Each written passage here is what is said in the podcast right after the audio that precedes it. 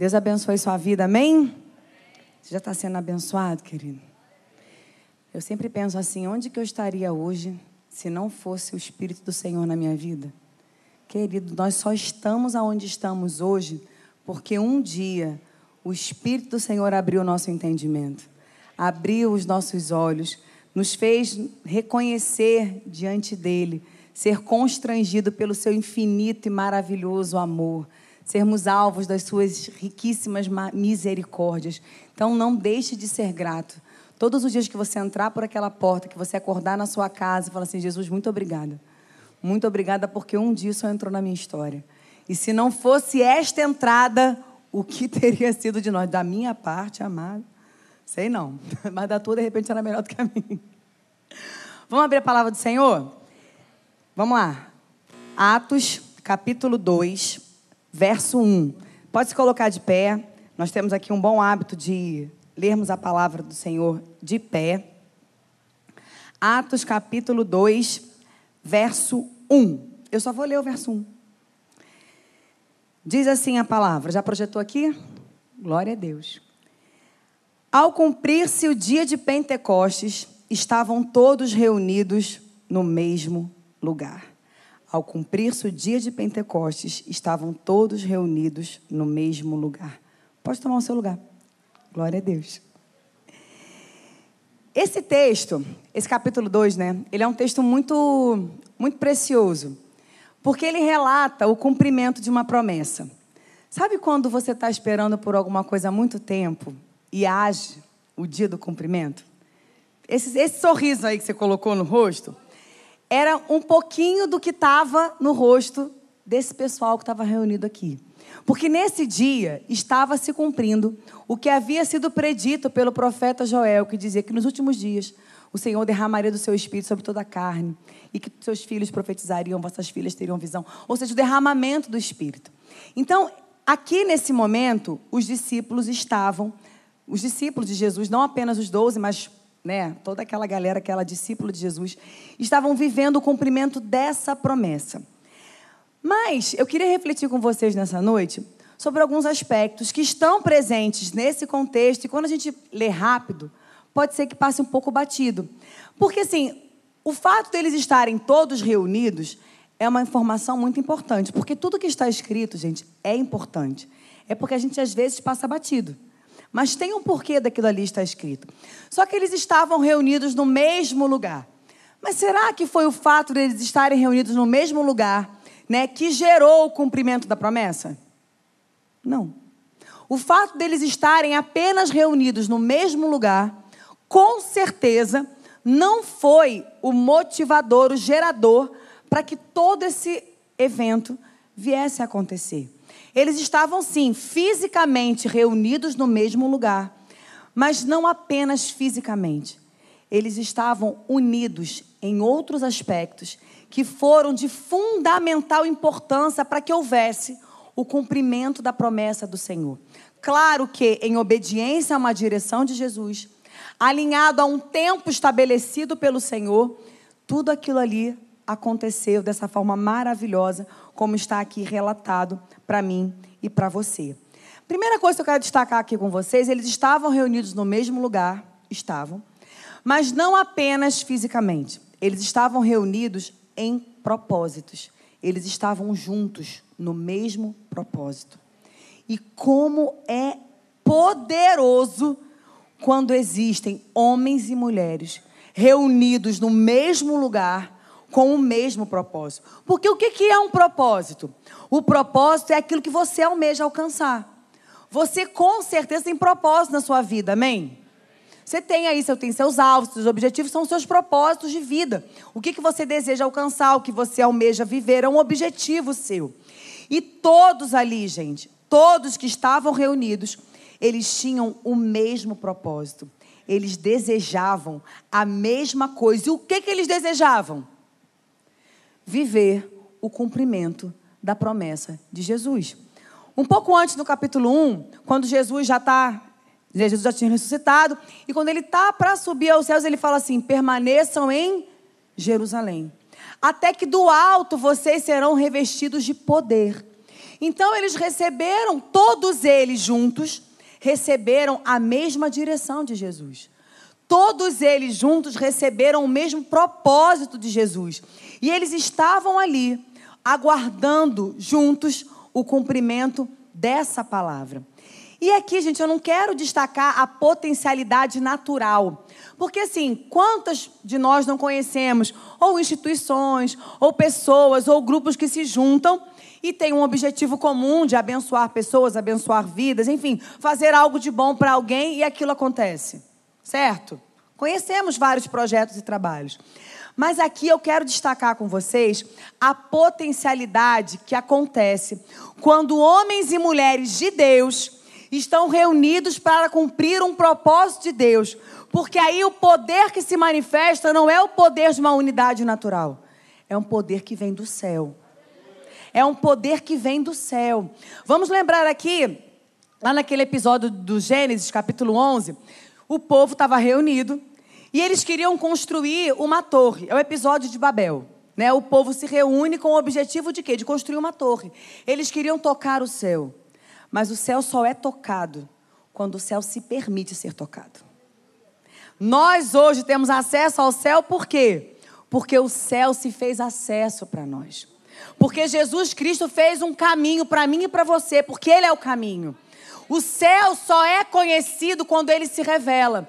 E Jesus veio revelar o céu. E aqui esses homens naturalmente, aqui não, é lá no Gênesis, naturalmente eles queriam tocar o céu. Gente, a unidade deles era algo tão tremendo no natural que Deus fala assim: se nós não descermos e intervir, eles vão ter êxito no que eles estão querendo. Eles vão construir essa torre aí, claro que não ia tocar o céu, mas eles iam conseguir construir algo de grande visibilidade. E diz que Deus desce, Deus toca e Deus confunde as línguas. Querido, olha, isso aqui a gente aprende algo tremendo. Deus, ele tem o poder de convergir as nossas línguas também, amém? Quando a gente está no meio de muita confusão, um fala, o outro não entende, o outro distorce. Peça ao Espírito do Senhor para convergir as línguas. O Senhor, Ele alinha a nossa comunicação, amém? Assim como Deus interviu lá para desfazer um propósito que não estava em acordo com o propósito dele, da mesma forma, o poder do Senhor, Ele nos dá unidade. Ele nos converge numa única voz. Ele nos converge num único clamor. E aqui eles estavam reunidos nesse propósito, por quê? Porque havia uma intencionalidade de Deus, porque Deus ele opera o querer. Deus lançou esse desejo no coração desse grupo, do tipo, ó, permanece aqui em Jerusalém, porque tem algo do céu para ser cumprido em Jerusalém. E o que eu acho mais fantástico é porque, assim, nesse contexto, querido, ficar em Jerusalém era a coisa mais desconexa para esse grupo. Porque esse episódio aqui acontece no dia de Pentecostes, mais ou menos 50 dias após a Páscoa, após a crucificação de Cristo. Gente, eles estavam sendo perseguidos. Porque após a crucificação, a, a perseguição à igreja explode em Jerusalém. Então, se fosse perguntar para os discípulos se eles deveriam estar ali, na ótica do natural, do tipo assim, Quanto mais longe, melhor. Mas havia um propósito estabelecido por Deus. Havia uma unidade. Então, todos aqueles que estavam aqui reunidos, eles estavam enfrentando os mesmos problemas. Eles estavam enfrentando as mesmas dores. Eles estavam enfrentando as mesmas inseguranças. Sabe por quê? Porque quando eu e você nos disponibilizamos a atender aos propósitos de Deus, não significa que nós não passaremos por aflições, inseguranças, dificuldades mas nós precisamos estar juntos no propósito. Havia um propósito de Deus. E essa unidade espiritual, né, que o Senhor nos concede, ela nos abençoa de muitas maneiras. Primeiro, ela nos fortalece. Sabe por quê? Porque em Mateus, no capítulo 18, no verso 20, Jesus diz assim: Pois onde estiverem dois ou três reunidos em meu nome, ali eu Querido, a presença do Senhor nos fortalece. Não tem como nós estarmos na presença do Senhor e sairmos da mesma maneira. O que, que nós vamos fazer com aquilo que nós vivemos ou experimentamos, a decisão é nossa. Mas todo aquele que prova da presença não sai do mesmo jeito. Então, nós somos fortalecidos. Por mais adverso que possa estar o nosso cenário, quando nós nos reunimos em propósito, em unidade, entendendo que existe uma glória no cumprimento da vontade do Senhor, o Senhor nos fortalece. Quantos já não entraram por esta porta se sentindo cansado, desanimado, desesperançado e de repente é inundado por uma esperança, por uma força, por um consolo que a gente não sabe explicar? Onde estiverem dois ou três reunidos em meu nome. Esses moços estavam reunidos em nome de Jesus. Eles estavam reunidos por uma palavra de Jesus, porque eles queriam viver o que Jesus falou que iria acontecer. Você quer viver o que Jesus falou que vai acontecer na sua vida, na sua história, no seu período de geração? Você precisa estar reunido em propósito. E também nós somos abençoados com comunhão. Querido, a comunhão da igreja. Na última conferência que nós tivemos na Tijuca agora dos jovens, o tema era improváveis, né? E o nosso tema do domingo de manhã, quando eu preguei com o Patrick, era sobre milagres, né? Eu, eu sei da redundância, improváveis, porque todo milagre é improvável. Mas nós falamos sobre a igreja. Gente, a igreja é o maior milagre do Senhor. A igreja, o corpo de Cristo, é o maior milagre sobre esta terra. Gente, já imaginou? Gente, para para pensar. Vamos analisar a situação da igreja. Nós somos muito diferentes. Nós somos pessoas com estruturas, com concepções, com formações, com ideias, com perspectivas, com pontos de vista, gente, muito diferentes. E como que nós conseguimos conviver juntos? Por causa dessa palavra de Jesus aqui. Eu penso assim. Onde estiverem dois ou três reunidos, eu estou no meio, porque se ele não tiver, dá ruim. Se Jesus não tiver no nosso meio, dá ruim, gente. E só não deu ruim até hoje porque o Espírito do Senhor está em nós e está entre nós. E é essa comunhão que muitas vezes Satanás atenta. O inimigo atenta contra a nossa comunhão, querido. De vez em quando explode uns bafafá. Explode uns disse-me disse, uns negócios, não sabe nem de onde saiu. Saiu do inferno. Não importa qual foi a boca que ele usou, mas veio do inferno. Porque é, é típico do Satanás. Confusão, né, tribulação, disse-me disse, divisão. Porque o Senhor nos estabeleceu para vivermos como um corpo, como família. E nessa diversidade do corpo, o que opera é o poder do Espírito de Deus. E quando você persevera, gente, porque olha só, esse cenário aqui era uma sala pequena. O cenáculo, ele é a parte de cima de uma casa. Ele não é grande. Então tu imagina, imagina uma galera reunida um pertinho do outro. Todo mundo com os nervos à flor da pele. Porque cada um que batia na porta deviam tirar zerinho ou um para saber quem vai abrir. Porque todo mundo tinha medo, quem vai entrar por aquela porta. Aí quando o pessoal fala assim, ah, Jesus bateu na porta e Pedro saiu correndo. Gente, provavelmente nós sairíamos também, tá? Porque tinham medo, porque a cabeça deles estava prêmio.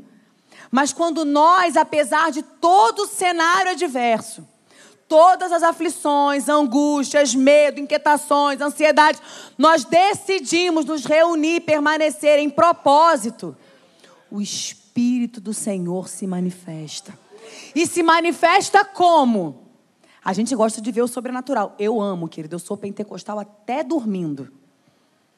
Mas é muito bom quando a gente vê né, um milagre acontecendo, glória a Deus. Mas Deus, na grande maioria das vezes, vai usar o seu irmão aí do seu lado vai usar a sua irmã do seu lado. Vai levantar alguém no meio da igreja para te abençoar.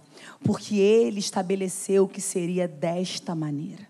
Então não adianta apenas estar reunido aqui. Porque assim, nós nos reunimos aqui porque nós queremos algo do Senhor. Amém, querido?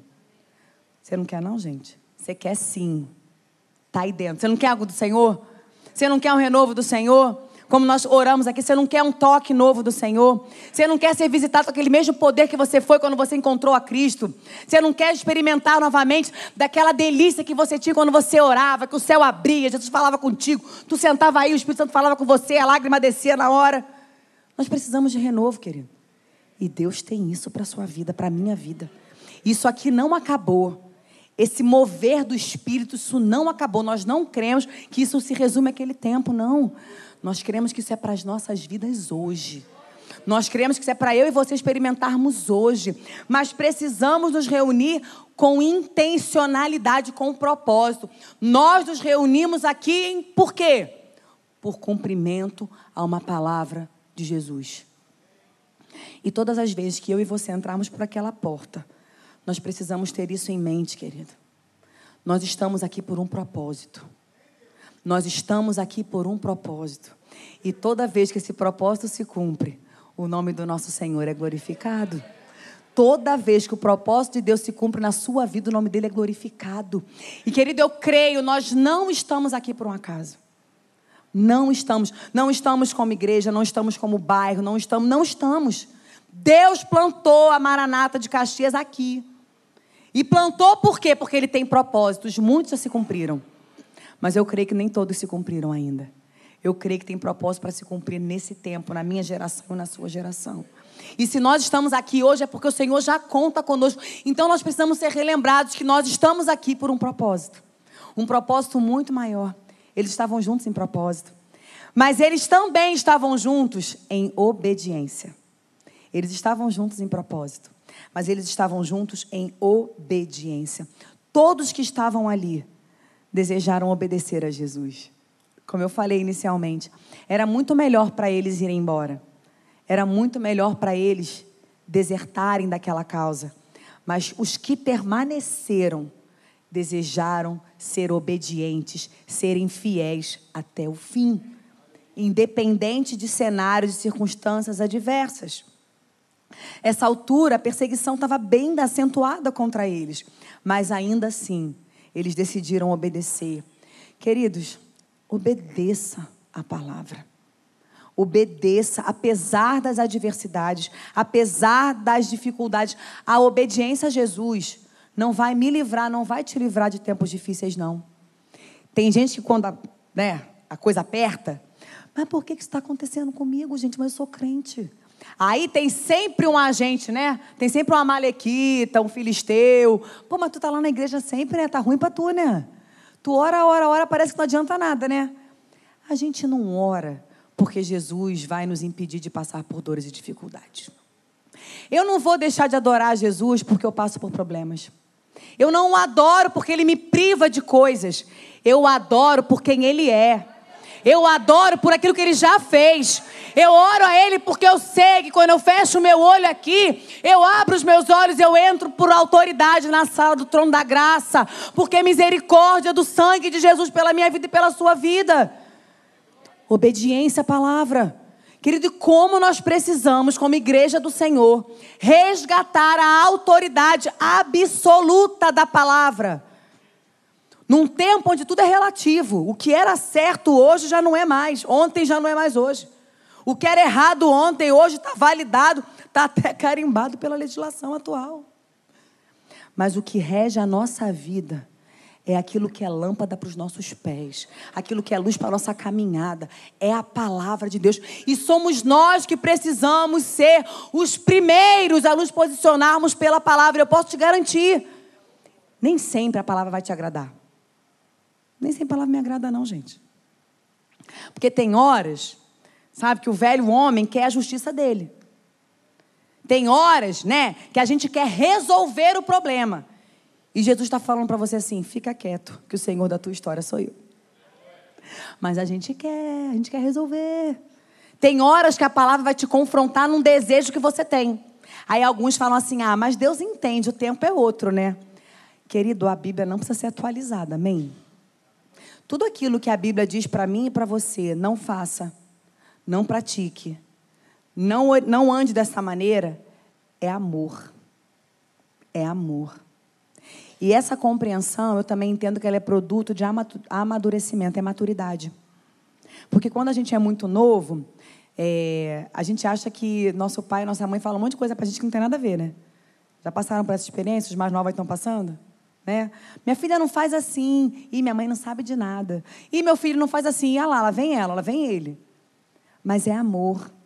É amor de um Deus que, assim como um pai e uma mãe, não quer que o seu filho sofra por coisa desnecessária. Sabe por quê? Nesse mundo nós já passaremos por aflições. Jesus já nos adiantou isso. Mas ele fala assim: Mas tenham bom ânimo, porque eu vou estar com vocês. Só que para ele estar conosco, nós precisamos estar com, com ele, com a sua palavra. A gente está numa geração que faz o que quer, mas quer usufruir de todos os direitos que tem. Os direitos, eles vêm acompanhados dos deveres. E nós, como cristãos, temos deveres. Zelar pela palavra de Deus. Eu posso ter minhas dificuldades, você com certeza também tem as suas. Mas concorde sempre, Ele está certo. Eu preciso melhorar. Ele está certo. Eu preciso me aperfeiçoar, ser aperfeiçoada pelo Espírito do Senhor. Então, andar em obediência. Sabe por quê, gente? Assim, esperar por algo não é fácil. Não é. Hoje a nossa geração não espera nada. Né? A gente já chega no mercado reclamando da fila. Tu nem comprou ainda, já está reclamando da fila que está lá para te esperar depois. A gente já entra no banco, aquele riso nervoso. A gente já entra no banco e fala: Meu Deus do céu, esse povo tem que fazer, não. Todo mundo essa hora da tarde no banco. A gente não sabe esperar nada. Só que a nossa ansiedade, a palavra já nos ensina, não vai acrescentar nada em Deus. Porque quando Ele nos leva a esperar por alguma coisa, é porque Ele está trabalhando na nossa vida. Só que assim, eu não sei se você tem essa experiência, mas assim, eu olho para alguns períodos de espera na minha vida e eu falo assim, Senhor, nada a ver. Não tem a menor necessidade de eu passar por isso. O Senhor podia ter feito isso aqui já há tanto tempo. Olha a situação que eu estou me expondo aqui. Humilhante, não tem necessidade disso. O Senhor podia ter feito. Mas essa é a minha perspectiva, talvez seja a sua. Mas na perspectiva de Deus, o processo é outro. Porque quando ele nos leva a esperar, porque aqui, gente, essa promessa não se cumpriu no dia seguinte que Jesus subiu aos céus e eles foram lá para o cenáculo, não. Porque Jesus sobe aos céus e eles se reúnem e falam: bora, galera, bora para o cenáculo. Por quantos dias? Não sei. Vamos aguardar o tempo do Senhor. E diz que alguns foram embora. Mas sabe o que, a história revela para gente? Somente os que perseveraram herdaram a promessa do Senhor. Somente aqueles que permaneceram obedecendo a Jesus experimentaram deste derramamento. Você está esperando algo do Senhor? Você tem alguma palavra do Senhor na sua vida? Deus lhe fez alguma promessa? Espera. Espere em obediência à palavra. Espere em obediência ao propósito. Espera pacientemente no Senhor. Eu sei que, gente, a palavra pacientemente já é longa. Eu falo, Jesus, até para falar já me cansa, porque eu sou agitada, gente. Entendeu? Mas assim, espera no Senhor e espera obedecendo a Ele. Não tem atalho no plano de Jesus, não tem plano B, gente, tá? Não tem. Ah, mas podia. Não, não podia. Se ele te conduz desta maneira, espera por ele. Porque aqui nesse contexto, não tinha mais Jesus fisicamente. Já teve essa experiência de você orar e parecer que o céu está fechado? De bronze. Você fala, Senhor, pelo amor do Senhor, fala comigo. Senhor, por amor de ti. Senhor, vou desviar, então, brincadeira. Jesus, fala comigo, quero te ouvir, preciso ouvir a tua voz e o silêncio. Gente, eu não sei como é que é com você, mas, cara, é algo que me rasga. Eu falo, Jesus, fala comigo. Eu estou falando sozinha. Ele está te ouvindo. Aqui, os discípulos já tinham recebido a palavra, era para ficar e esperar. Eles só tinham essa palavra, não tinham mais nada. Não tinha mais Jesus fisicamente. Não tinha mais para onde ir. Não dava para fugir para outro lugar, eles estavam presos no cenáculo. Porque se eles saíssem, lá fora ia ficar pior do que lá dentro. Lá dentro tinha um monte de gente no mesmo, no mesmo sentimento. Mas um ajudando o outro, um fortalecendo o outro, um animando a fé do outro, um dizendo para o outro: não vai desistir, não, vamos junto. Aí no dia seguinte, eu vou parar, tu não vai parar, não, vamos mais um pouco. Eles estavam juntos em obediência à palavra de Deus. Não seja influenciado por aqueles que porventura desistiram de esperar. Por aqueles que porventura decidiram voltar para as suas vidas. Querido, não dá para voltar para as nossas vidas depois de ter uma experiência com Cristo. Nunca mais vai ser do mesmo jeito. Fernanda Brum tem uma música que fala isso: quem já pisou no Santo dos Santos não sabe viver em outro lugar. Quem aqui já experimentou desse lugar, dessa presença, desse mover. Não sabe viver em outro lugar. Vai tentar, vai se cansar, vai se machucar, vai se arrebentar, mas não vai conseguir viver. Porque já experimentou da presença, da voz do bom pastor, do abraço, do acolhimento, do enxugar das lágrimas. Não consegue. Não seja influenciado por aqueles que, porventura, possam ter desistido de aguardar. Aguarde a promessa. Estavam juntos em propósito, estavam juntos em obediência, mas também estavam juntos em expectativas. Ah, querido, eu adoro essa parte. Estavam juntos em expectativas. Todos que estavam ali, eles estavam esperando pelo cumprimento daquela promessa. Eles não sabiam em que momento seria. Eles não sabiam como que aquilo seria. Eles não sabiam o que, que ia acontecer. Mas eles decidiram que eles iam estar lá dentro eles decidiram que eles iriam experimentar. Eu vou ficar e eu vou provar, e eu vou testemunhar, e eu vou ver, e eu vou ser alvo dessa promessa. Os profetas profetizaram, mas a minha geração vai viver. A minha geração vai experimentar. E eu imagino que todos eles ali estavam tomados por esse sentimento. Apesar de toda a diversidade da porta para fora, da porta para dentro, tinha uma atmosfera diferente naquele lugar. Da porta para dentro, tinha uma atmosfera diferente. Eu creio muito, queridos, que o Espírito do Senhor quer nos conduzir a um renovo de expectativas. Como igreja, como povo de Deus nessa terra. Eu creio que o Espírito do Senhor quer nos conduzir a um renovo de esperança, de expectativa. Sabe por quê? Porque ele não mudou. O silêncio dele não significa a ausência dele. O fato de você não estar ouvindo não significa que ele não está caminhando com você, que ele não está com você, que ele não tem cuidado de você, que ele não tem te dado os livramentos. Talvez você está esperando por uma promessa, você está buscando algo do Senhor e parece que no entorno nada muda, mas pode ser que não mude por fora, mas está mudando por dentro. O caos estava comendo solto em Jerusalém, mas algo por dentro daquela reunião estava acontecendo, porque diz que ao cumprir-se de repente, de repente algo aconteceu, mas não foi o de repente do nada, não. Esses irmãos, essas irmãs, eles prepararam o ambiente, eles prepararam uma atmosfera.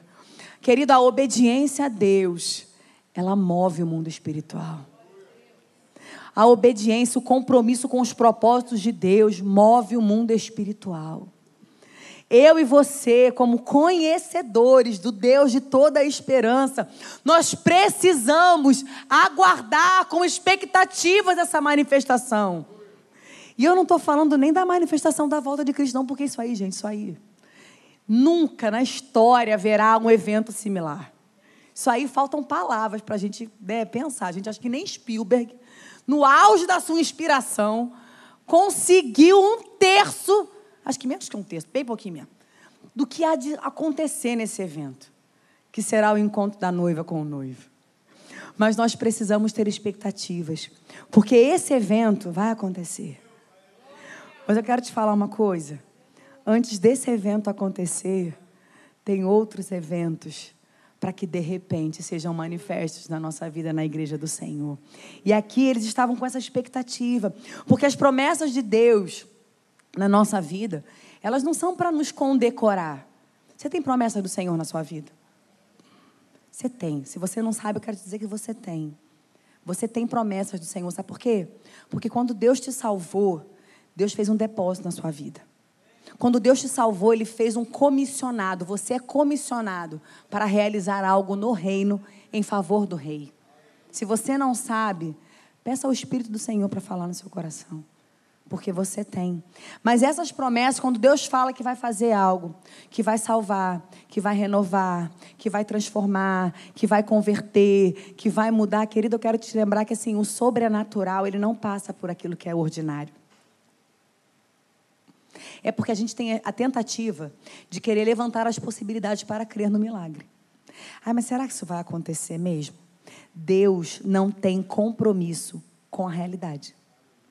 A ação de Deus, o sobrenatural que a gente tanto escuta falar e tanto anseia por ele, ele é totalmente diferente do natural.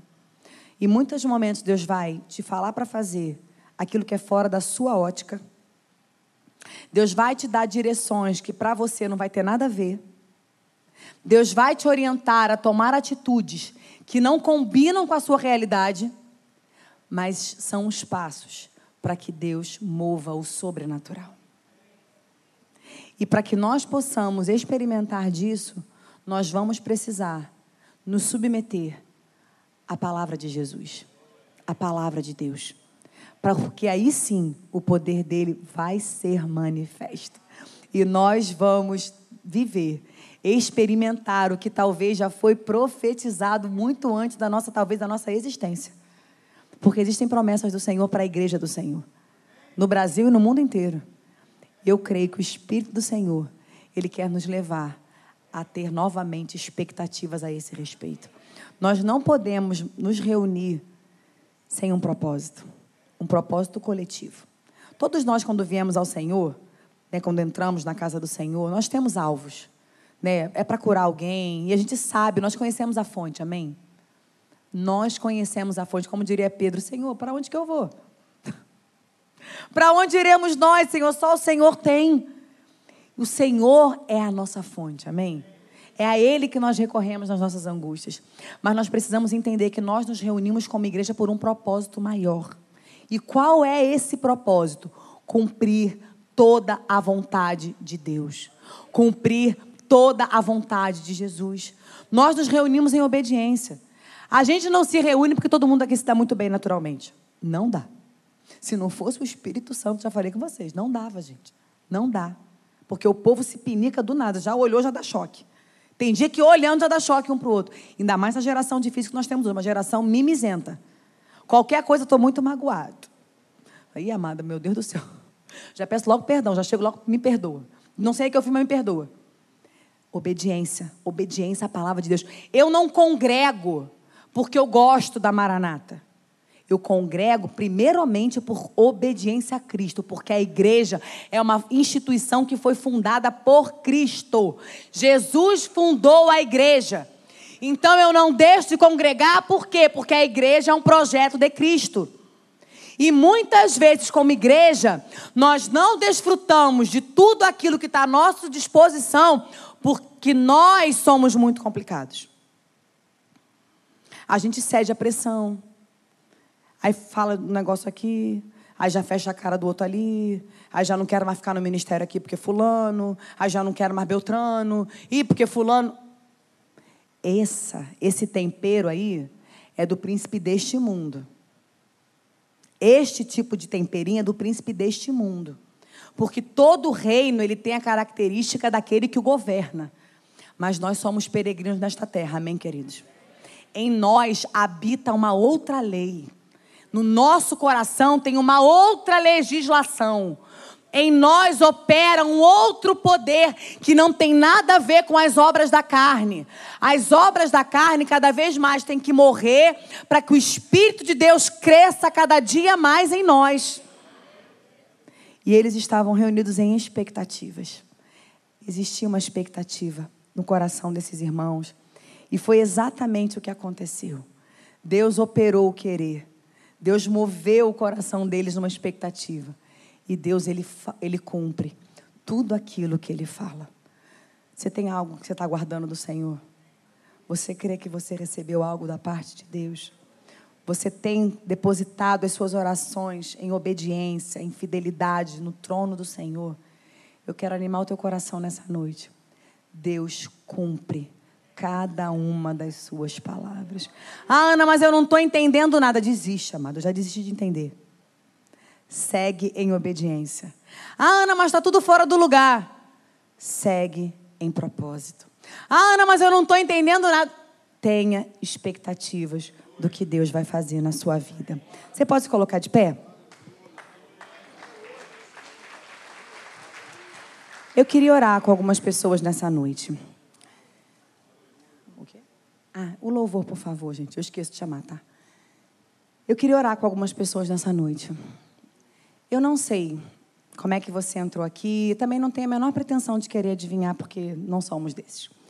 Mas eu queria orar. Quem sabe você não está precisando desse renovo do Senhor? Quem sabe você não está precisando ser renovado? Você até já foi muito ativo na igreja, ou você está um pouco mais cansado. E eu creio que o Espírito do Senhor está nesse lugar. E o Senhor quer fazer uma obra de renovação nessa noite. Um renovo. Você, quer, você precisa de um fôlego novo. Sabe assim como a palavra diz o cheiro das águas? Que traz uma renovação. Você quer essa oração? Sai do seu lugar, vem aqui na frente. Pode ser daqui a pouquinho? Sim, senta aqui na frente que eu deixo.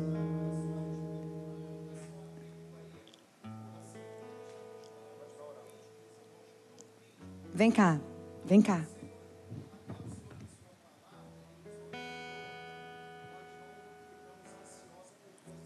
Sim. Não. Ansiedade não é uma expectativa. Sim. Aleluia. Não. Sim. Sim.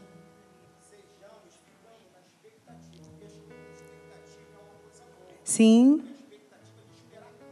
Algo do Senhor. Isso. Isso. E vem. Glória a Deus pela sua vida, viu, meu irmão? Eu queria orar. É com você, sai do seu lugar, vem aqui na frente. Quem sabe você está precisando de um renovo no serviço, na obra do ministério. Sabe, você sabe que você tem que estar tá, e você tem vindo, mas o Senhor sabe do teu cansaço, do teu desgaste. Sabe, você fala, Senhor, eu não quero abrir mão desse propósito. Eu sei que o Senhor me plantou, eu sei que o Senhor me estabeleceu, mas eu preciso de um renovo na tua obra. Eu preciso de um renovo nesse nos reunirmos como igreja, como povo de Cristo. Eu creio que o Senhor quer nos abençoar nessa noite. E quem sabe você também entrou aqui e você está pedindo ao Senhor, você precisa ser renovado em esperança, em expectativa. Talvez está esperando por alguma coisa há muito tempo. Isso está cansando. A palavra diz que a promessa adiada, ela faz entristecer o nosso semblante.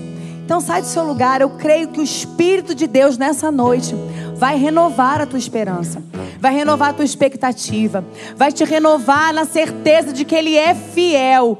Cada palavra que saiu dos lábios do Senhor, Ele é fiel para cumprir. O Senhor tem promessas para a sua vida, o Senhor tem promessas para a sua família, e o Senhor, Ele quer te levar. Não é ficar ansioso, não é isso. É esperança, é ter expectativa, é aguardar a manifestação, porque esses irmãos aqui, eles aguardaram com perseverança. E diz o texto que, de repente, eu não sei o de repente do Senhor na sua vida, mas eu creio no de repente do Senhor na sua vida. Você só precisa não desistir, permanecer, perseverar, porque o Senhor ele é fiel. Se você ficou aí no seu lugar, estende sua mão para cá. Estende sua mão para cá e nós vamos orar. Senhor Jesus, nós louvamos o teu nome. Senhor, muito obrigada, Deus, pela tua palavra. Muito obrigada, Senhor, pelo teu texto tão rico, porque o Senhor é um Deus que fala ainda hoje. O Senhor nos ministra, o Senhor nos abençoa, o Senhor nos renova, o Senhor nos fortalece. E eu quero orar ao Senhor nessa noite por cada um que está aqui na frente, Deus, por cada um que veio ao teu altar, Pai, pedir essa renovação, pedir ao Senhor esse renovo da tua parte, Pai. Deus, em nome de Jesus, traz, Senhor, esse renovo sobre os teus filhos nessa noite. Traz esse refrigério, Pai. Senhor, alguns cansados, desanimados, mas o Senhor é o Deus que começa de novo. O Senhor é o Deus das novas oportunidades. O Senhor é o Deus de toda restauração. Deus, em nome de Jesus, traz renovação de ânimo, renovação de fé, renovação de esperança, Espírito de Deus. Senhor, eu quero te pedir que cada um de nós, Senhor, venhamos a experimentar, Senhor, integralmente de todas as promessas que o Senhor já liberou sobre a nossa vida, sobre a nossa casa, sobre a nossa família. Fortalece, Pai, os joelhos cansados, os braços que estão desanimados. Senhor, em nome de Jesus, que nessa noite, meu Pai, seja um tempo de um renovo. Que os teus filhos nessa noite, Pai, sintam o cheiro das águas, sinta esse, esses Senhor, esse aroma. Deus, em nome de Jesus, que eles possam ser visitados, meu Pai, por esse teu poder, Pai. Tão maravilhoso, Pai, em nome de Jesus, nós louvamos, Senhor, nós engrandecemos o Teu nome, Muito obrigada, Jesus, pela tua presença pela tua palavra.